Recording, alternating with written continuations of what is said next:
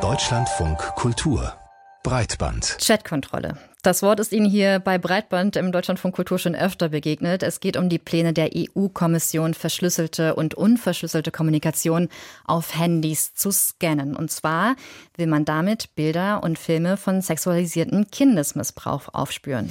Dieses Vorhaben ist aber sehr umstritten. Nicht nur Datenschützerinnen und Datenschützer, auch Kinderschutzorganisationen melden heftige Bedenken an, weil sie sagen, man muss mehr gegen Kindesmissbrauch tun. Aber die Chatkontrolle ist vielleicht nicht das richtige Mittel, was da hilft. Es gibt aber auch eine sehr starke Lobby, die sich für die Chatkontrolle stark macht. Selbst der Schauspieler Ashton Kutscher hat sich in die Diskussion eingeschaltet. Vor drei Jahren gab es zum Beispiel eine Videokonferenz zwischen ihm und Ursula von der Leyen. Technikjournalistin Eva Wolfangel hat uns erklärt, was der Hintergrund für diesen Austausch mit der Präsidentin der EU-Kommission war und warum Ashton Kutscher nicht ganz uneigennützig Lobbyarbeit betreibt.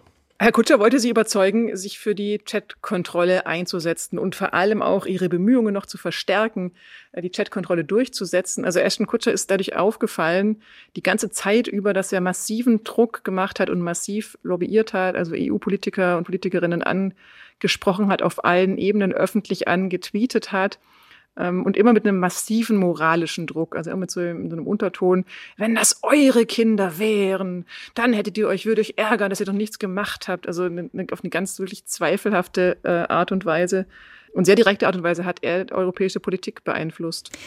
Ja, und zu Ashton Kutscher müsste man wahrscheinlich auch wissen, dass er sich für Unternehmen einsetzt, die wiederum sich für das sogenannte Client-Side-Scanning einsetzen.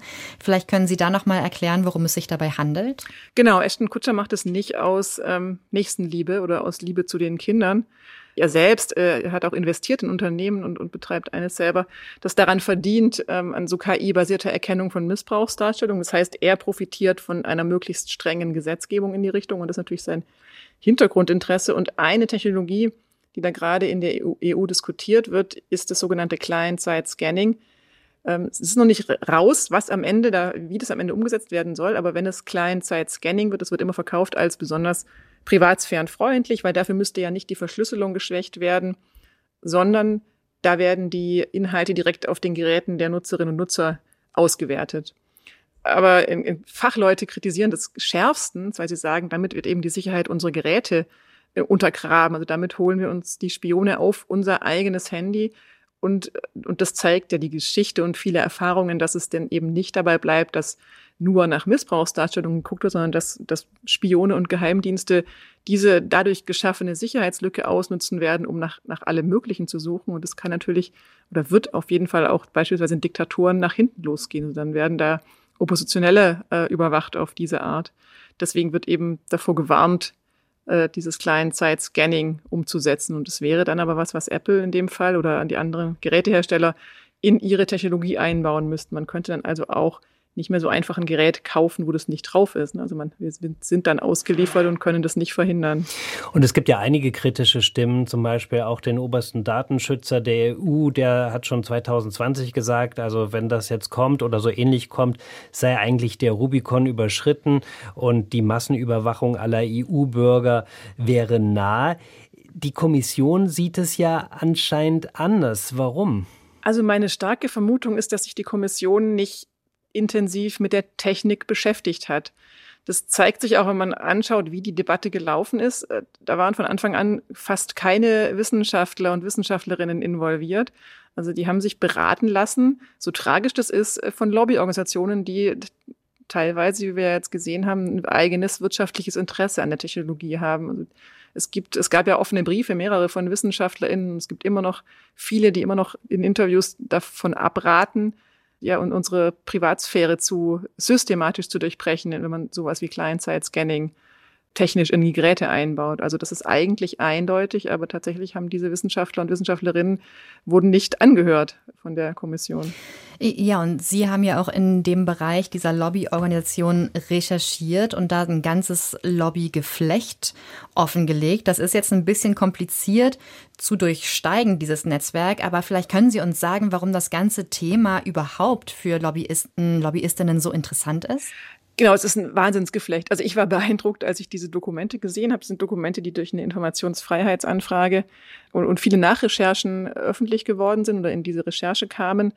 Und es, wir, es gab natürlich schon immer die, ähm, die Vermutung, dass da, dass die Lobby, die Lobby da sehr stark ist. Und das ist, zeigt sich übrigens immer bei Datenschutzthemen. Da also bin ich schon lange in Recherchen hinterher, dass besonders, wenn es darum geht, Daten auswerten zu können, dass da eine besonders starke Lobby ist. Natürlich unter anderem von Tech-Konzernen, die die Technologien verkaufen wollen, aber eben auch von Geheimdiensten, von Ermittlungsbehörden, die die ja naturgemäß natürlich gerne Daten sammeln wollen und die das einfach stört, wenn sie davor vor Grenzen gestellt werden wie Verschlüsselung.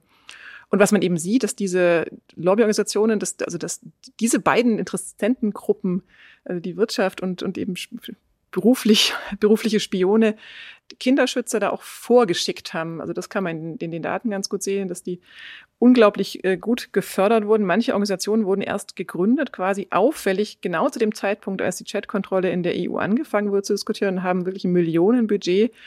Und natürlich diese moralischen Argumente ziehen. Ich kann das total verstehen, dass Menschen, die sich mit dem Thema nicht beschäftigen, die sich eben nicht mit, mit Datenschutz und Überwachung beschäftigen, äh, dass die dann sagen, ja natürlich, wir müssen alles tun, um die Kinder zu schützen, aber gleichzeitig haben auch sogar Kinderrechtsorganisationen gesagt, die, äh, die Messenger zu überwachen, das würde überhaupt nicht helfen. Im Gegenteil, das würde Kinder ähm, gefährden oder Jugendliche, die natürlich diese Messenger selbst benutzen zu, zu ähm, ganz äh, unverdächtigen Zwecken, die dann aber natürlich auch in den Fokus von so einer Überwachung geraten können. Jetzt in der vergangenen Woche am 28. September, da wollten die Justiz- und Innenministerinnen der EU ihre finale Position verabschieden zur sogenannten Chat-Kontrolle.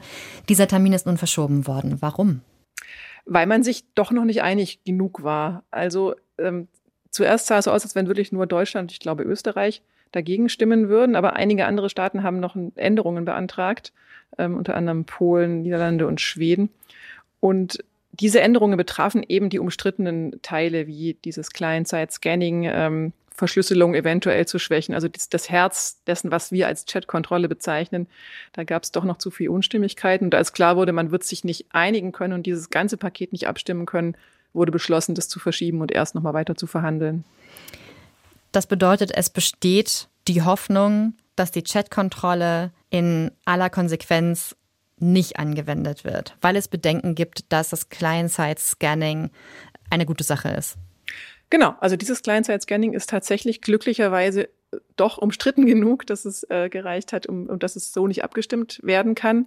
Und es hat sich auch gezeigt, dass diese Recherche und Aufdecken diesem, diesem Lobbygeflecht offenbar einen Effekt hat, weil ähm, die zuständige EU-Innenkommissarin Ilva Johansen muss sich jetzt rechtfertigen dafür, dass sie sich sehr, sehr eng äh, gemein gemacht hat mit diesen Lobbyorganisationen.